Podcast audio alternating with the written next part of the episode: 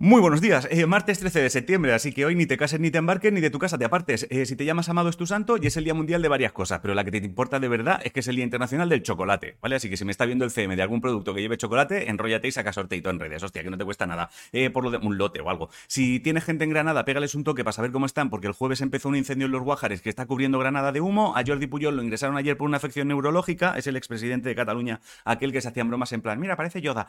por cierto, si estás en Barcelona y usas Rodalías, chequea bien, porque empiezan obras y habrá zonas cortadas hasta tres meses. Las pescaderías piden que se les rebaje el IVA del 10 al 4%. Ucrania parece que ha recuperado terrenos. Unos 80 concejales rusos se han revelado y quieren que Putin dimita. Y si usas iPhone, que sepas que ya tienes disponible otra actualización, ¿vale? La iOS 16. Así que haz copia de seguridad antes de ponerte a actualizar por si se va toda la mierda. Y si usas OBS, ni se te ocurre actualizar la última que se descuajaringa todo. Eh, si te gusta Picasso, ayer se cumplieron 50 años de su muerte y arrancó lo que será el año Picasso, que se celebrará también durante 2023. Creo que balbuceado todo. Eh, año Picasso significa que es más fácil encontrar movidas relacionadas con Picasso. Zendaya ganó el Emmy a Mejor Actriz por Euforia y es la actriz más joven que gana dos veces el Emmy. El de Mejor Actor se lo llevó el prota del Juego del Calamar, que no sé cómo se pronuncia el nombre y tú tampoco. Y el de Mejor Serie se lo llevó, obviamente, Sucesión, ¿vale? Ah, y he leído que Rajoy hará un cameo en la próxima peli de Paco Arango. Rajoy actor es algo que no sabías que necesitabas escuchar hasta que lo has escuchado y has notado el cuerpo en risa floja. Un futbolista llamado Arda Turán parece que se retira ya del fútbol. Hoy siguen las reuniones por el tema de la Liga de Fútbol Femenina, que creo que se está haciendo regular en cuanto a formas. Y en un deporte llamado Boquia, Amagoya